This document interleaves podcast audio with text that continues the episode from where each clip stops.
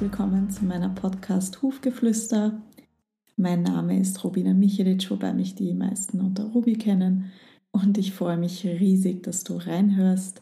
In der heutigen Folge geht es um das Thema mit dem Tempo des Pferdes bzw. mit dem Tempo des Körpers. Denn dieses Thema ist nicht nur für Pferde irrsinnig wichtig, beziehungsweise äh, für Pferdebesitzer, Pferdeliebhaber, alle, die mit Pferden zu tun haben. Dieses Thema ist auch für, ich sage jetzt mal, jeden Tierbesitzer, aber auch eigentlich für jeden Menschen extrem wichtig. Es wurde aber durch ein Pferd, also durch mein Pferd, angestoßen. Und das Thema oder das Satz äh, mit dem Tempo des Pferdes beziehungsweise mit dem Tempo des Körpers oder Lebewesen ist äh, ja eine Einstellung, die mich mittlerweile durch all meine Handlungen leitet und du wirst den Satz viel in meinen Beiträgen auf Social Media lesen und auch auf meiner Website. Es ist quasi mein Motto oder ja mein, mein Leitsatz, also eben mit dem Tempo des Lebewesens oder des Körpers. Aber was genau meine ich damit und wie bin ich darauf gekommen? Also, wie bin ich darauf gekommen? Durch mein jetziges Pferd Orli. Orlando in ganz, aber ich nenne ihn Orli. Und er ist laut der klassisch chinesischen Medizin, die mein Fundament ist in meinen Anwendungen, ein Wasserelementtier. Zu den Elementen werde ich mal einen eigenen Podcast machen. Aber was heißt das jetzt für euch? Jetzt, ähm, er ist eher etwas Besonderes, denn sobald man nicht mit seinem Tempo geht und er sich auch nur ein klitzeklein wenig überfordert fühlt, wobei das stimmt eigentlich nicht, weil bei ihm gibt es kein ein klitzeklein wenig. Er hat nicht so wirklich Nuancen. Also, wenn ich ihn überfordere oder etwas anderes ihn überfordert, reagiert er mit Panik. Und mit Panik meine ich jetzt er kriegt Durchfall, er steigt, also stellt sich auf die Hinterfüße, er will weglaufen und auf gut Wienerisch zuckt er einfach mal aus. In Situationen, in denen ich manchmal noch nicht die Überforderung wahrgenommen habe oder einfach von einer Sekunde auf die andere. Und das war auch mit der Körperarbeit so. Wie ich begonnen habe mit der Körperarbeit, war er quasi mein Guinea Pig, beziehungsweise habe ich genau aus diesem Grund mit der Körperarbeit begonnen bei Pferden, weil er eben so oft von 0 auf 100 war und sein Körper einfach extrem angespannt war. Und er aber auf Anwendungen von anderen Professionalisten oft nicht so gut reagiert hat, beziehungsweise hat er generell ein bisschen ein Thema mit, mit fremden Personen. Also, ähm, sobald ich irgendwo etwas lösen wollte bei seinem Körper und er war noch nicht dafür bereit, war das ein Kapum, eine Explosion und ich habe da ziemlich an mir gezweifelt, ob ich das überhaupt kann, bis ich mal bei einer Stallkollegin äh, es einfach bei ihrem Pferd ausprobiert hat und das hat sich während der Anwendung hingelegt und die war total baff, weil ja, damit haben wir beide nicht gerechnet in dem Moment. Und dann bin ich mal ins Denken gekommen und habe mir gedacht, wieso mag das mein Pferd nicht? Und wieso zuckt er manchmal, also entspannt sich und auf einmal rastet er quasi komplett aus, obwohl für mich die Anwendung bis dahin eigentlich schön war. Und wie ich das so begonnen habe, da wirklich auch Buch zu führen und mir das anzuschauen, was, was da eigentlich los ist oder warum es den Hebel legt, ist mir mal aufgefallen, was ich da eigentlich mache, weil ich habe, ähm, also das war eben ganz am Anfang, wie ich begonnen habe mit, mit, mit Ausbildungen für Anwendungen, das war damals noch die Masterson-Methode. Und die ist ja eigentlich ganz sanft und, und sehr langsam. Aber ich habe trotzdem, sage ich jetzt mal, das halt in einer Reihenfolge gemacht, die einem dort gelernt wird.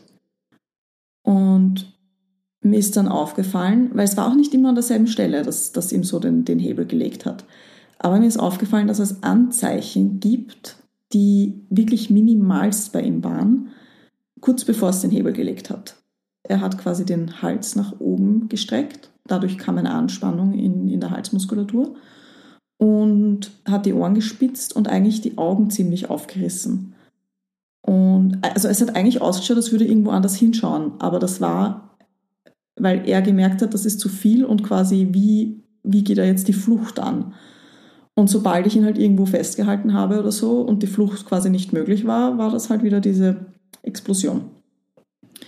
Das fand ich sehr spannend und dann bin ich da einfach immer mehr ins Detail gegangen und habe dann, sobald er quasi begonnen hat, sich so minimalst anzuspannen, und ich sage jetzt, also ich, anderen Leuten fällt das gar nicht auf, ähm, habe ich meine Hand weggegeben und geschaut, was passiert. Hand weggeben hat nicht gereicht. Ich habe einen Schritt nach hinten machen müssen. Und dann hat er quasi einen Meter Platz gehabt und dann auf einmal hat der begonnen, sich zu entspannen, hat gegähnt, hat abgekaut, also alles Anzeichen, wo, wo man einfach so richtig, wo ein Mensch sagt, also solche Anzeichen waren das bei ihm, also oh Gott, jetzt endlich gecheckt, sage ich jetzt einmal. Und das war, wo es bei mir den Hebel gelegt hat, eben mit seinem Tempo gehen und mit seinem Körper zu gehen. Und das war dann spannend. Äh, ich dann, habe dann schon immer mehr Ausbildungen gehabt, habe dann auch schon mit der klassisch-chinesischen Medizin eben begonnen gehabt, aber auch mit der Faszienarbeit. Und die Faszienarbeit ist ja bekanntlich bei uns Menschen eher unangenehm, die meisten zumindest, weil die Faszienstränge eben durchbrochen werden und das ist sehr schmerzhaft. Und die Faszienarbeit beim Pferd ist ein bisschen weniger invasiv, aber schon es ist mein manipulierendes, also mein formgebendste Tool von all meinen, meinen Tools, von all meinen Werkzeugen. Und die Faszienarbeit fand er einfach nur nicht prickelnd und da sind wir eben wieder in die Flucht gegangen und bis ich immer langsamer geworden bin und dann im Endeffekt, sobald er begonnen hat, eben sich anzu, Spannen hatten wir damals schon das Vertrauen, dass ich nicht mehr einen Meter weggehen musste, sondern dass ich einfach stehen bleiben durfte mit der Hand und abgewartet habe, bis er sich wieder entspannt. Und das waren manchmal wirklich fünf bis 15 Minuten.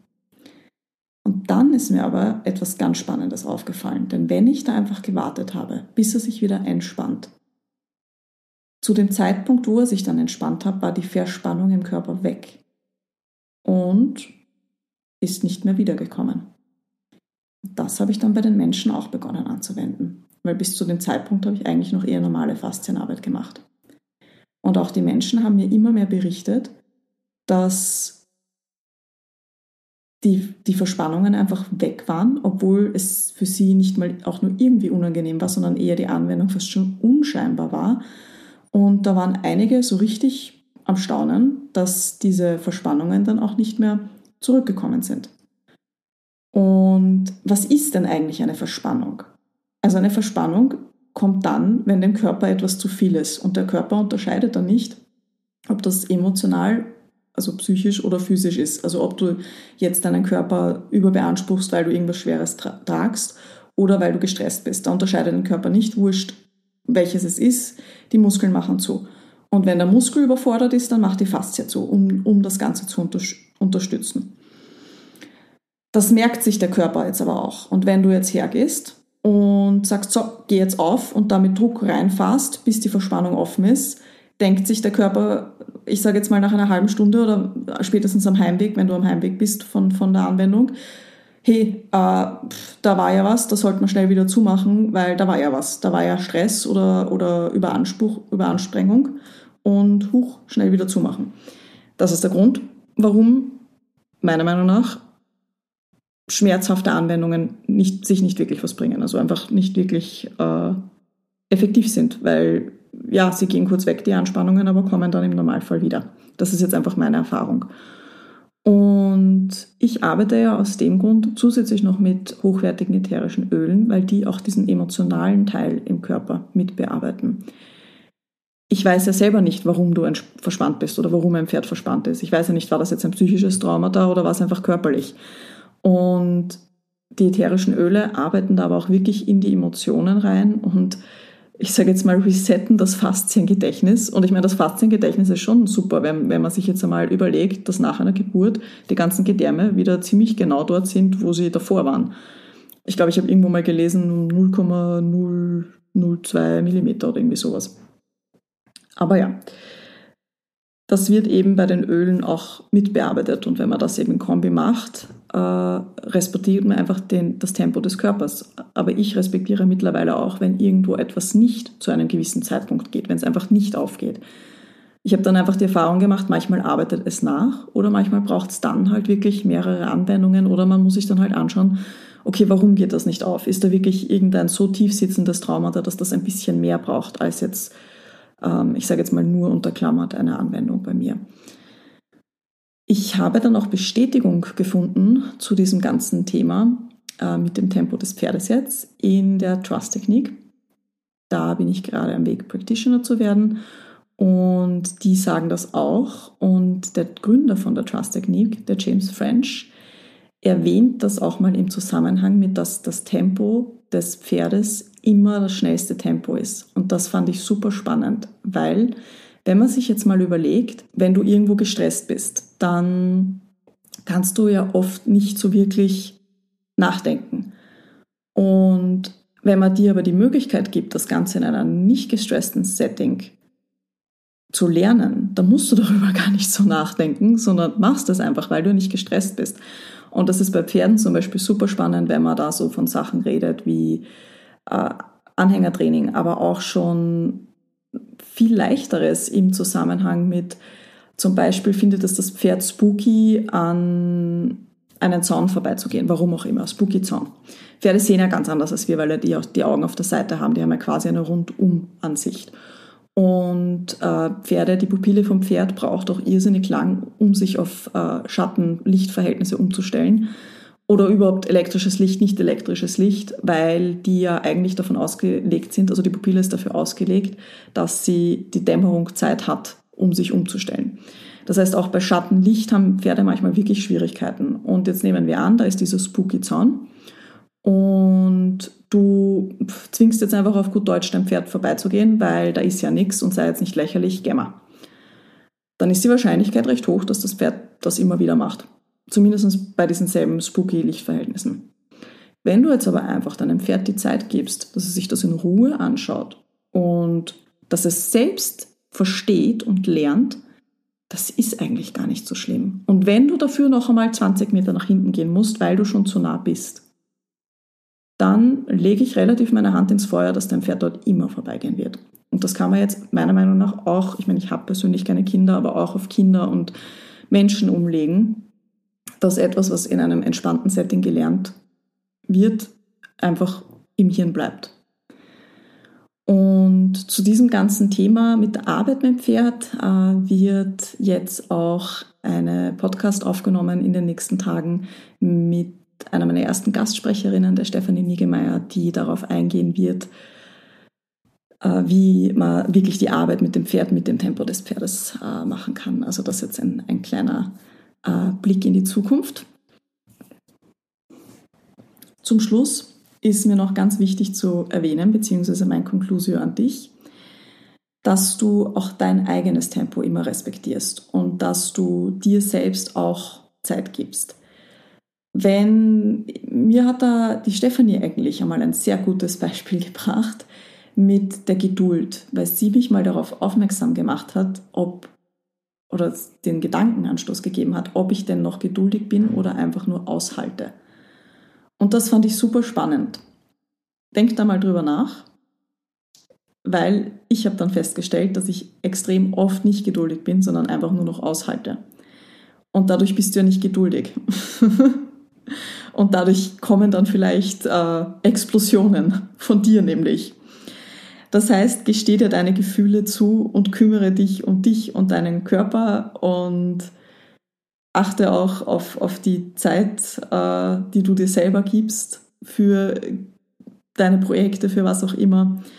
Und ja, zu deinem Pferd möchte ich dir noch Mut geben zur verbundenen Zeit zu zweit oder eigentlich auch für dich, wenn du, wenn du einen Partner hast oder eine Partnerin. Ja, das war's jetzt schon mit der Podcast für heute. In zwei Wochen kommt die nächste raus und ich freue mich riesig, wenn du mich abonnierst oder mir eine 5-Sterne-Bewertung gibst. Wenn du dich bei mir meldest, freue ich mich auch. Ich bin auf Social Media erreichbar oder du schaust auf meine Website rubilistik.at.